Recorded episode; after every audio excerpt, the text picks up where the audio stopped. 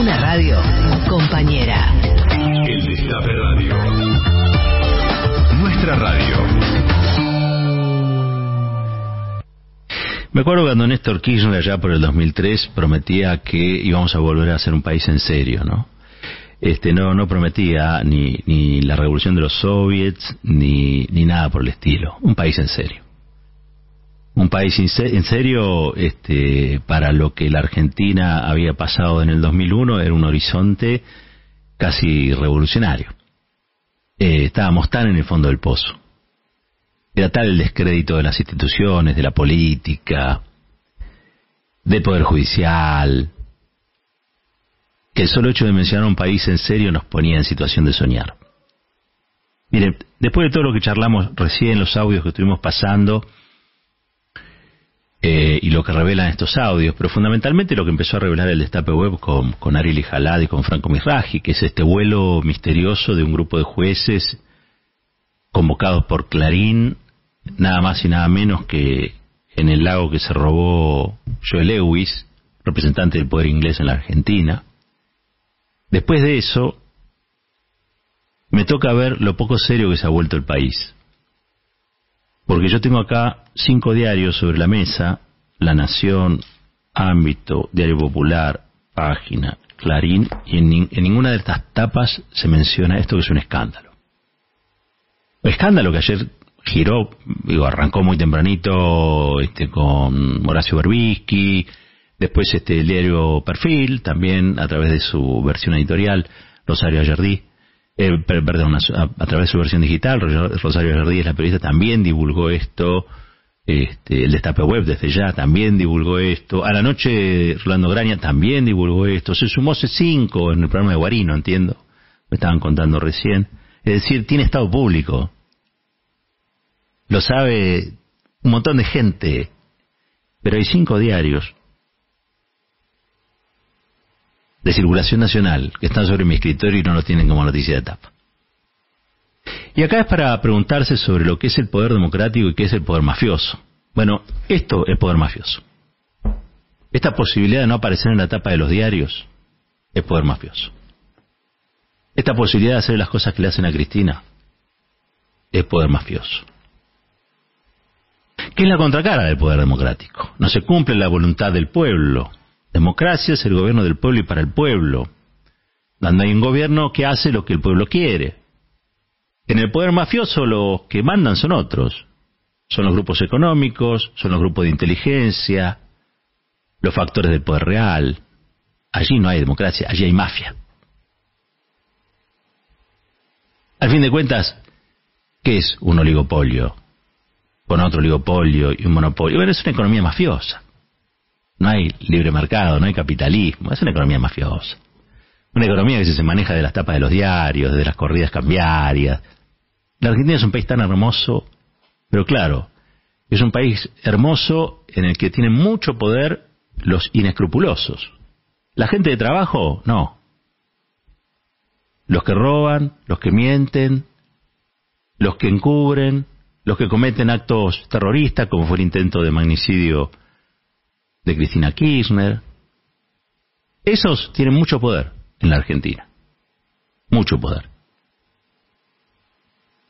Todo el poder que le restan al pueblo, todo el poder que le roban al pueblo. Así como le roban el dinero, también le roban la capacidad de decidir, porque en esa capacidad de decidir se afectan los negocios de Héctor de Paolo Roca, del señor Pagani de Arcor, del señor Funes de Rioja.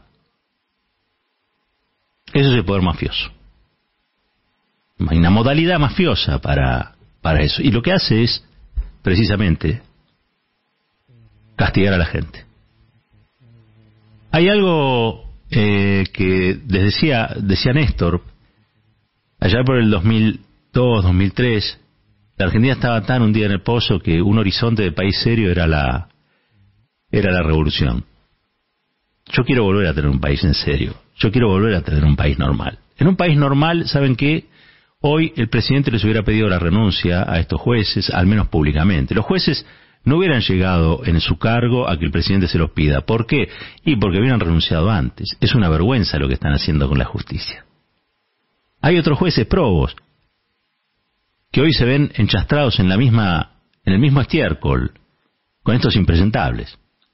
Hay jueces que son buena gente, buenos profesionales, técnicamente impecables, pero la representación de ese poder judicial, ese resarvio monárquico que tenemos en la democracia, la manejan estos tipos. Y, y, les digo más, ni siquiera la manejan Arcolini, o Caixáez, o, todos estos personajes, o los maíques.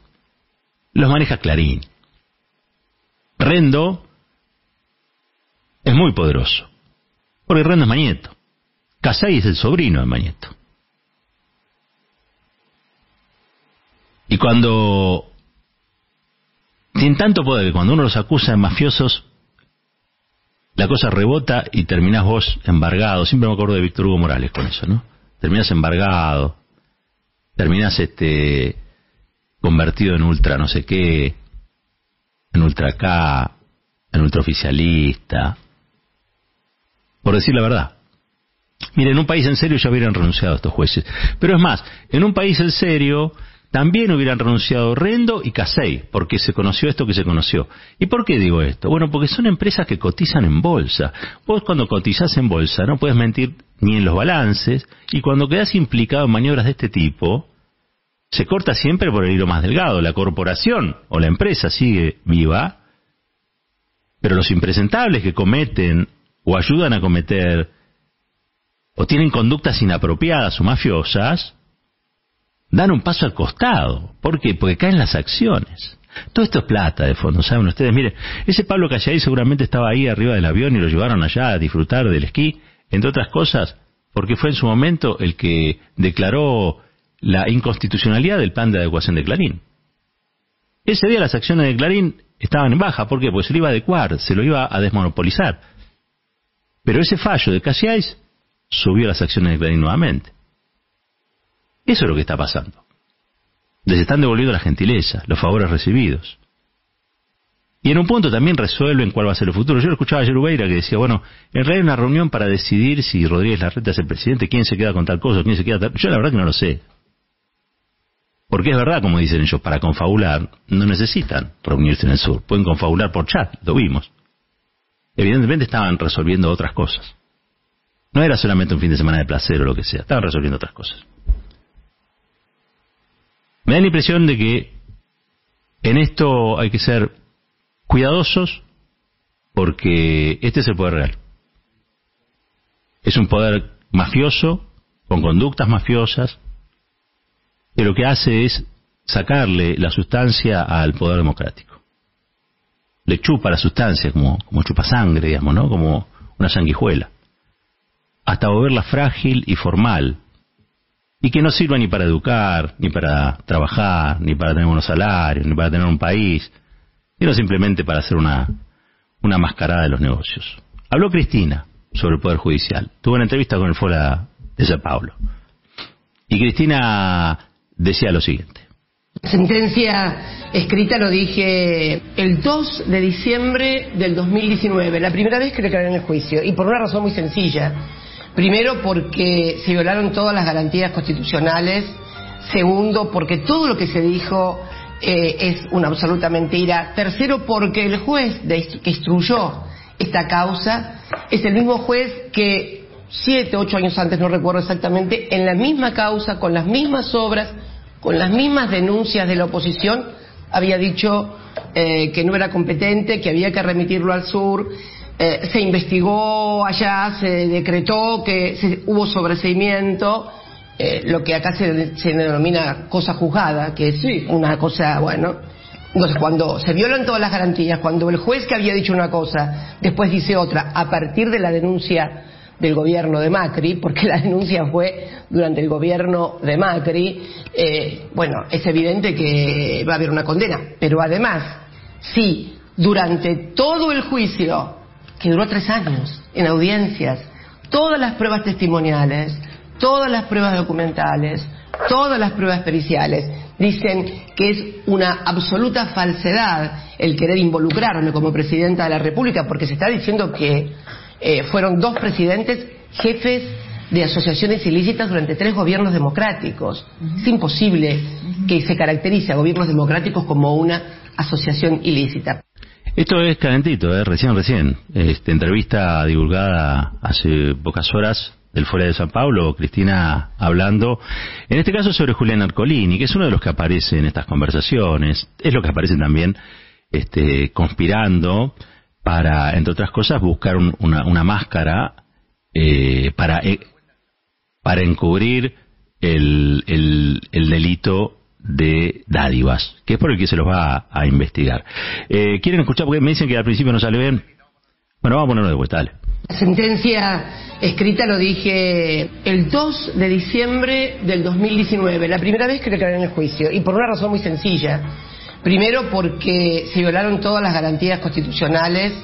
Segundo, porque todo lo que se dijo eh, es una absoluta mentira. Tercero, porque el juez que instruyó esta causa es el mismo juez que siete, ocho años antes, no recuerdo exactamente, en la misma causa, con las mismas obras, con las mismas denuncias de la oposición, había dicho eh, que no era competente, que había que remitirlo al sur.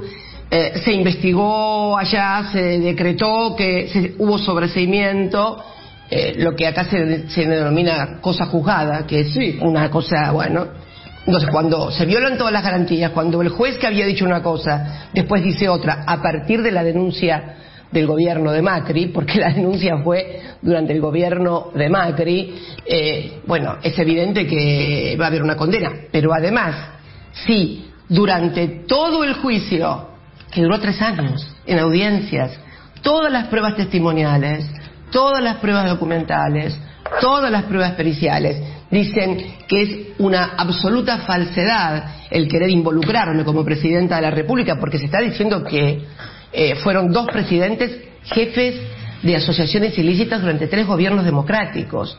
Es imposible que se caracterice a gobiernos democráticos como una asociación ilícita. Bueno, este, la escuchábamos a Cristina muy clara, ¿no? Ahora se escuchó mejor. Eh, al principio estaba cortado. Ah, em, Insisto, Ercolini es, además, como ella lo, recuerda, es el instructor de la causa vialidad, es el que inventó la causa vialidad, es el que fabricó la causa impunidad, es además el que le dio la impunidad a Héctor Mañeto en la causa papel prensa. Ese es Ercolini, es el que mantiene viva la causa por la muerte de Nisman en sociedad con Estiuso, cuyo director de legales y jurídicos, cuando él estaba al frente de la CIDE, viajó con estos jueces y viajó con Rendo y viajó con Casé, es decir, viajó con los, los magnetistas a Lago Escondido. Todo tiene que ver con todo, pero esto no es solamente una, frase en la que uno trata de no explicar las conexiones, sino que las deja simplemente a la vista. No, yo creo que estas conexiones hay que explicarlas. Así funciona. Por eso lo digo, lo del poder democrático y el poder mafioso. Las prácticas mafiosas este, son las que estamos viendo son las que quedan al desnudo a partir de esto. Mañana, cuando se lea la condena contra Cristina Fernández de Kirchner por esta causa, no podemos evitar, no vamos a poder evitar traer a la memoria a Ercolini haciendo lo que hizo, según revelan estos chats, para encubrir un delito que es un delito grave, es un delito de dádivas. Ahora, no es un delito de dádivas que alguien que no, no podía importar un, un camión con motos, entonces le pidió a alguien de aduana. No, no. Son dádivas con Clarín. Son dádivas con Clarín.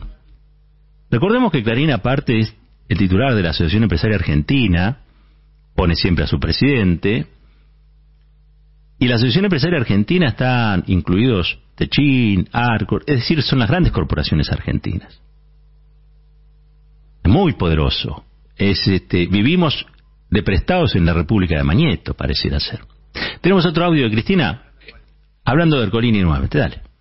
Eh, lo que nosotros denominamos el partido judicial y entonces un juez que se declara, nosotros eh, denunciamos que ese juez se había declarado incompetente, que después se declaró competente y demás, y sin embargo nada de eso es tomado en cuenta. se comprobó eh, que Ercolini había, se había declarado incompetente y luego se declaró competente y no pasa absolutamente nada. Todo cae en saco roto. Ese es el problema del estado de indefensión que tenemos en la República Argentina. Porque el que era presidente de la, el que era presidente de la Corte, eh, en ese momento, Ricardo Lorenzetti, me acuerdo que, se, que tomó una foto eh, con Sergio Moro de un lado y Claudio Bonadío, que era el juez que me perseguía a mí y a mi familia, del otro lado. O sea, eh, acá el Loufer estuvo encarado desde la cúspide del poder. Eh, esto es así. Queremos dejar de vivir de prestados en la República de Mañeto. Eso desde ya. Somos muchos. Somos millones. Frente a los que dicen que no se puede hacer nada, yo digo, sí, se puede hacer. Hay que tener ganas, ¿no? Hay una voz que hizo una denuncia, por ejemplo. Va a hablar con nosotros en, una, en un ratito. Apenas se conocieron los datos, apenas se conoció el plan manifiesto de vuelo que reveló el destape. Bueno, hicieron denuncias. Hay concejales que hicieron denuncias.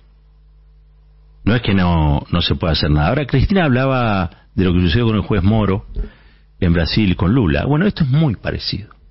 Allí lo que sucedió es que se filtraron unos chats, también la revista Intercept, que mostraban cómo el juez Moro, junto al fiscal, coordinaban acciones, cosa que estaba impedida por la ley, para meter preso a Lula sin pruebas. Bueno, lo que estamos viendo acá es también cómo funciona acá. Imagínense esta misma, este mismo escenario, esta misma conversación clandestina, eh, pero en este caso en vez de Lula, de Lula pongan a Cristina. Así funciona. Y eso es lo que hay que destrabar. ¿Por qué? Porque queremos tener una democracia. No queremos vivir de prestado en un reino mafioso. Queremos tener una democracia. Una democracia y un país en serio, un país normal, donde estas cosas no pasen o sean castigadas. Y la verdad es que yo creo que aquellos que están en situación de, la administración deben tomar decisiones sobre, estas, sobre estos asuntos. Tienen esa responsabilidad. Así como nosotros tenemos la, responsabilidad de contar esto que, estamos contando. Me dicen por ahí que quizá no se reunieron en Buenos Aires para hacer eso que tenían que hacer, que no sabemos muy bien qué es. Porque aquí hay cámaras, porque los podían reconocer. Están muy nerviosos por unas fotos. Están muy nerviosos porque allá cuando desembarcan en el aeropuerto de Bariloche hay registros de cámaras en los que se los ve. No se sabe bien qué se ve. Aparentemente están también allí eh, Rendo y Casey, que en el manifiesto de vuelo no estaban porque viajaron por otro lado. Tampoco se sabe cómo volvieron. Tampoco se sabe cómo volvieron. Hay mucho mucha tela por cortar. Hay que ver lo que hace la fiscal, hay que ver qué hace la jueza allá en Bariloche, pero fundamentalmente hay que ver qué hace la, la política eh, frente a lo que es nada más y nada menos que una exposición en bandeja de ese poder que digita destinos judiciales, reputaciones, y que a los argentinos y argentinas nos hacen vivir de prestado en la República de Mañeto. No se pierdan el pase de hoy, ya llegó por ahí, lo vi a Roberto Navarro, seguramente vamos a estar hablando sobre este temas, este tema que, como les decía, eh, no es tapa en ninguno de los diarios eh, del día, a pesar de que ya se, se conocía. En la República Federativa de Héctor hay cosas que no, hay cosas que no se pueden contar. Caballero de Día, en el Destape Radio. Nuestra radio.